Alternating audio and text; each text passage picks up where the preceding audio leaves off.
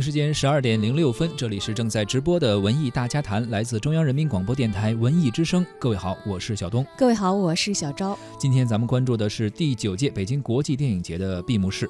由国家电影局指导、中央广播电视总台、北京市人民政府主办的第九届北京国际电影节，上周日呢，在北京怀柔国家中影数字制作基地举行了闭幕式暨颁奖典礼。中外影人呢，也是共同见证了天坛奖各项奖项的揭晓。最终，丹麦电影《幸运儿比尔》获得了最佳影片奖。今年呢是新中国成立七十周年，本届北京国际电影节以“家国”作为主题。继续秉承共享资源、共赢未来的宗旨，推进中外影人的互动交流还有合作。在八天的时间里，共举办了三百多项活动。作为北京国际电影节七大主体活动之一，主竞赛单元天坛奖的评奖也是备受国际影人的关注。今年的天坛奖评奖呢，共收到来自八十五个国家和地区的七百七十五部影片报名参选，类型是非常的丰富，风格也很多元。经过层层的筛选，二十个国家和地区的十五部影片入围了天坛奖。天坛奖呢，共设置了十个奖项，表彰为造梦而努力的电影创作者们。闭幕式暨颁奖典礼上，十项大奖分四轮颁出，而每轮的颁奖之间呢，还通过精心编排的以电影为元素的节目，把观众带入到光影的世界当中，感受光影的魅力。同时呢，围绕本届北京国际电影节的“家国”主题，在舞台设计和节目编排上也是突出中国元素，将家国情怀融入到了光影艺术之中。本届天坛奖的国际评委会主席、美国著名的导演罗伯·明可夫在闭幕式上表示，在过去的几天当中，我们都拥有了许多值得珍藏许久的美好回忆。在这里也很高兴和大家一起分享。各位评委已经观看了十五部电影，并且评选出了荣获天坛十大奖项的影片和艺术家们，践行了作为评委的神圣使命。对于我们来说，做出抉择其实并不容易。尽管我们的想法时而不同，但最终我们发扬了合作的精神，达成了一致，评选出了令许多的艺术家梦寐以求的奖项。而今晚无论是否可以斩获奖项，都让我们对每一位为电影做出努力、奉献激情的入围影片的创作者们致以热烈的掌声。在颁奖环节中，最大的奖项天坛奖最佳影片奖是由中国导演张艺谋担任开奖嘉宾。在过去三十年啊，张艺谋导演的电影将中国故事传播到全世界。他也表示，还有更多的中国故事需要被讲述，更多的世界故事希望在这里被看到。北京国际电影节在新时代努力打造一个互动交流的平台。最终，天坛奖的最佳影片奖杯由颁奖嘉宾、评委会主席罗伯·明可夫交到了获奖的丹麦影片《幸运儿比尔》的导演比利·奥古斯特手中。评委会的评语称呢，该片以精妙的手法处理了极具挑战的题材，全片情感充沛，讨探讨了一个哲学和道德的深入命题。中国电影《流浪地球》斩获了最佳视觉效果奖。该片的导演郭帆在北京电影节期间表示：“是时代造就了这部科幻电影的成功。”他说：“要感谢这个时代，很多电影类型能够成立是因为这个时代。比方说科幻片这个类型，如果没有时代和国家发展来背书的话，那将很难成立。”我们看到玉兔在月球登陆，照片传回来，我们就会对国家的航天事业和航天人非常的有信心。当我们在电影当中看到自己的航天员、航天器的时候，就会坚信不疑。而在颁奖典礼上，《流浪地球》的视效总监丁燕来也分享了他的获奖感言。其实也是为通过这个电影来去证明中国特效，我觉得是有希望，是有明天的，肯定是越来越好。我觉得，因为。呃，通过现在中国电影的市场，然后包括对于市场啊、观众对于我们的支持，然后我相信未来一定会越来越好。呃，包括我们自己也会更加努力，然后把中国特效尽我们自己的一份应该尽的义务吧。呃，我觉得现在其实电影特效已经是运用在电影所有的类型里面很普遍了。我觉得如果有一个好的题材、好的剧本，呃，我们视觉特效的部分都会以我们的。呃，表现形式跟以一个视效的角度的叙事方法去把它最好的去呈现跟表现出来。最我觉得对我们挑战最大的，其实还是一个整个流程上的一个把控跟管理，包括其实对于我们之前可能没有经历过这种片的，不知道它会未来会发生什么情况，所以说在逐渐的这种探索跟摸索中去找到答案。其实这个其实比我们所有遇到的问题，可能对于我们当时的心理压力也是更大的。呃，我觉得这是两个文化上的问题。我觉得，呃，像我们在创作《流浪地球》的这个过程中，其实我们一直在寻找中国元素，然后把这个《流浪地球》的电影拉与我们观众的距离拉得更近。我觉得其实，呃，我相信在中国电影未来的发展中，中国人的电影、中国人的未来跟中国人的方向，一定是中国人自己去解决的。然后，当然，我觉得电影其实跟国情是有很。很相关的，因为我们现在国家的地位，包括逐渐在在提升，其实给我们自己的信心也在增加。所以说，我相信，呃，中国电影一定会往一个好的方向去发展，也像我们现在所说的，一定向电影强国去发展。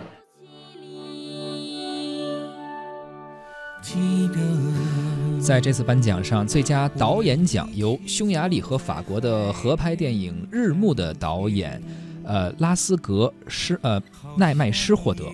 而弗格而弗鲁格凯哲贝格里凭借着英国、伊朗和荷兰合拍的影片《德黑兰爱之战》获得了最佳女演员奖，而阿里斯瑟夫塔利斯由于在希腊影片《逝者》中的精彩表现获得了最佳男演员奖。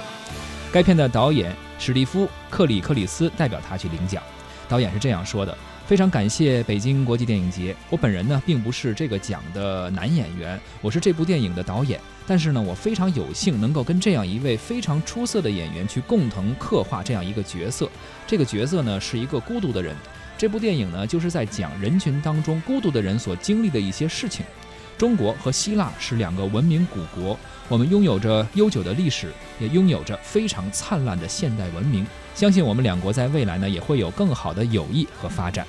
之后呢，史蒂夫·克里克里斯接受了媒体的采访，向大家介绍了《逝者》这部影片当中阿里斯·瑟夫塔利斯所饰演的男主人公。I mean, Aris Vitalis is a very uh, well-known actor in Greece. 因为我们的这个呃这个呃表演的这个男主呢，他本身在希腊也是一个非常有名的演员，而且他也是非常杰出的一个演员。尤其是在他表演的过程当中，他是非常好的将自己融入和转化到这个角色当中。而且如果说大家有机会能看这部电影的话，你其实可以能够感受到他。表演散发出来的这样的一个感觉，呃，对于我个人来说呢，也是非常的荣幸有这样的机会能和我们的这个男主，呃，这个演员来合作，呃，同时的话呢，其实我也是觉得他在表演当中是非常的真实。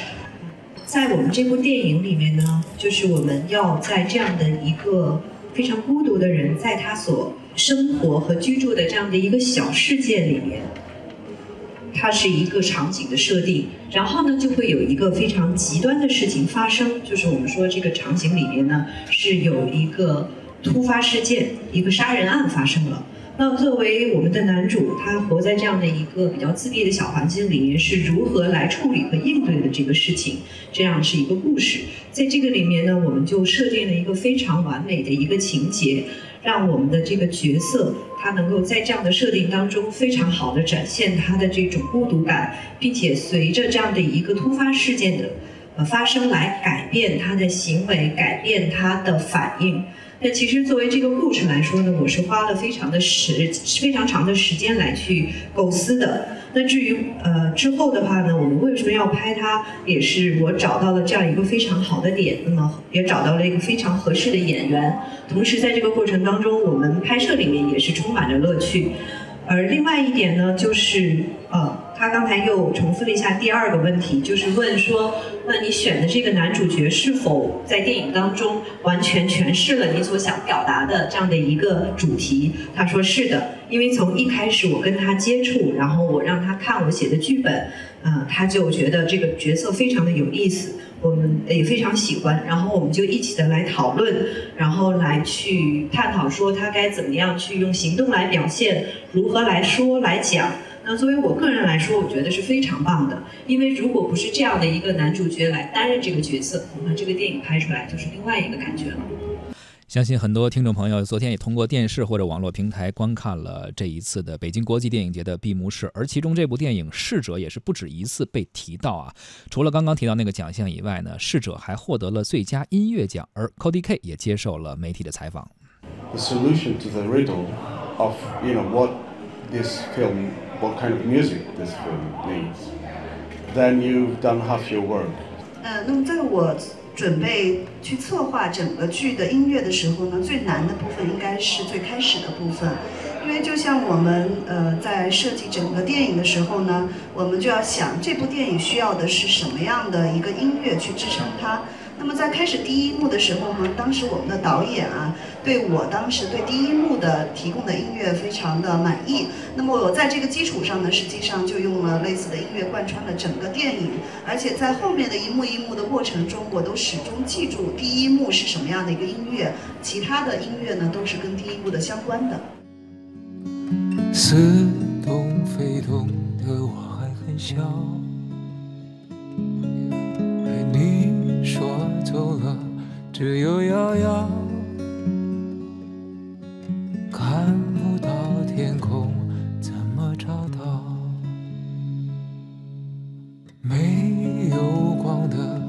时间在跑，一年一年，你会不会忘掉？画一根火柴，心在烧。千万光年的爱我不想要，回来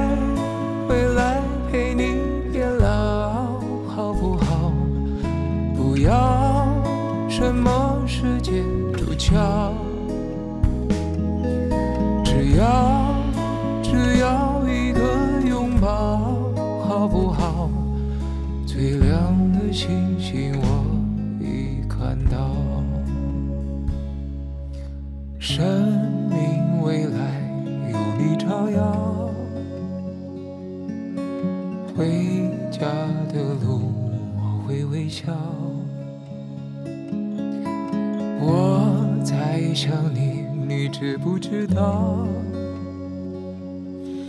看看天空。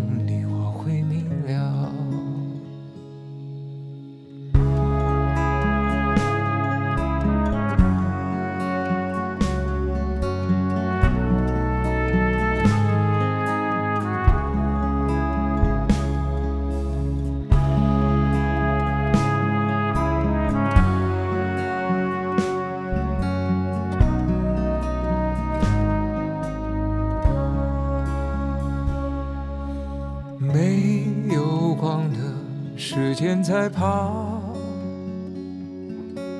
一年一年，你会不会忘掉？画一根火柴，心在烧，千万光年的爱我不想要。回来，回来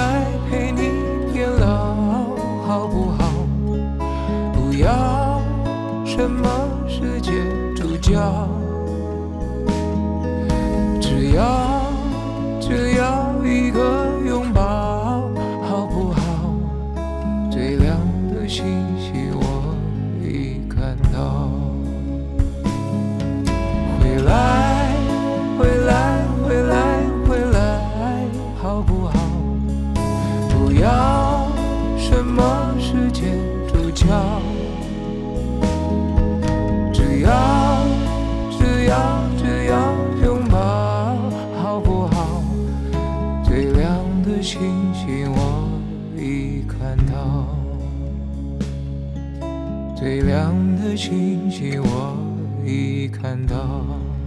那么，在第九届北京国际电影节期间，我们也看到了来自不同国家、不同地区的电影人所奉献的佳作。英国、伊朗、荷兰的合拍电影《德黑兰爱之城》的女主角弗鲁格·凯哲贝格里也分享了她这次的获奖感言。اینجا هستم و من چین رو دوست دارم چینم نشون داد منو دوست داره 首先我非常开心，你们也感受到了，我现在开始觉得有一点点非常难说话。 呃，我非常喜欢中国，当然通过这一次的电影节，我也发现中国也非常喜欢我。我去任何地方呢，我都会讲这样一点，就是艺术是很重要的。正是因为艺术，所以说我才来到了中国的土地上。我在伊朗也这样说，然后我会对所有的媒体朋友们都这样子说，请你们尽量的帮我们宣传艺术。你们一定要充满爱的、负责任的去宣传艺术，因为现在的当代人是非常需要这三样东西的：艺术、爱、责任。呃，我可以想呃反问一下大家，如果说不是艺术的话，我会今天站在这里吗？所以艺术是非常重要的，希望你们能够尽量的宣传艺术。不光是你们，政府也应该宣传艺术，然后我们自己在现实的生活中也应该亲近艺术。现在已经不是战争的时候了，我们应该充满爱、和平，然后用负责任的态度进行生活。中国是一个强大的、地域广阔的、充满能量的国家。所以，我希望你们能够在这一领域发挥作用，邀请全世界各国的艺术从业者们来到中国的土地上进行艺术的宣传。因为实际上我在我自己的生活中呢，也进行了很多的尝试，然后我发现，如果说我们重视的话，是非常有用的。因为实际上我在我自己的生活当中已经体验过了，我觉得能够得到非常好的结果。而且在二零一六年的时候，呃，联合国科教文组织呢也强调了，所有的知识分子应该推动呃人的品格的发展。呃，只有通过呃我们非常注重这三点的话，我们才能够达到这样子的一个结果。我看很多的电影，但是呢，通常情况下我不会关注这个电影的地域，或者说是这种很有限制的这种东西。我们要超出这一部分。我本身呢是读的戏剧专业，当然我对于编剧啊、绘画也都非常的有兴趣，也获得了相多的相对比较多的知识。然后在我看来，只要是能给给能够给我提供知识的，我都会去涉猎，无论是书籍还是电影，还是心理学相关的书籍，因为我觉得这对于提高艺术水准跟艺术欣赏水平都是非常重要的。只有这样子，我们才能够提高对艺术的爱。呃，对于艺术欣赏来讲的话，我觉得呃没有办法把它就是区分得很清楚，或者说是单方面的，我们一定要具有这种呃比较高的参与度。呃，所以说我觉得这个奖呢不是颁给我一个人的，它是颁给我的整个团队的。实际上呢，我有看过一些中国跟韩国的电视剧，但是呢，确实了解不是特别多。当然，这一回我来中国了，我也是非常想去画廊啊，然后呢，摄像展啊去参观一下。然后我也有知道有很多其他有名的演员，他们也都过来了，但是呢，就到目前为止还没有更多的机会，也是非常遗憾的一件事情。第九届北京国际电影节共有四百五十名国外、国内外的嘉宾参加了开闭幕式的红毯，其中呢，国际嘉宾有一百多人，他们从全球各地汇聚到北京，共襄盛举。北京展映呢，为影迷带来了全世界最好的电影，共有近五百部中外佳作参加了今年的展映，吸引了二十三万观影人次。同时呢，举办了六十三场见面交流活动，在影人和观众之间架起了一座桥梁，也分享了光影背后的故事。北京市场注册展商呢是二百零二家，促成项目签约额达三百零九亿元人民币。未来呢将会有更多、更好、更丰富的电影项目与观众见面。在观众与电影文化的互动方面呢，电影嘉年华的活动将会持续到五月四号，预计要吸引到十万人参加，体验电影艺术和科技的魅力。在电影节的有序举办，也引起了媒体的争相关注。共有五百九十一家境内外的媒体进行注册，一千六百六十九名记者参与了本届电影节的报道。闭幕典礼的最后，伴着歌手孙楠所演唱的歌曲《我爱你中国》，北京国际电影节向全世界的电影人发出了邀约，在明年的春天再度相聚北京。第十届北京国际电影节将与全球的电影人共襄盛举，共谋发展，共赢未来。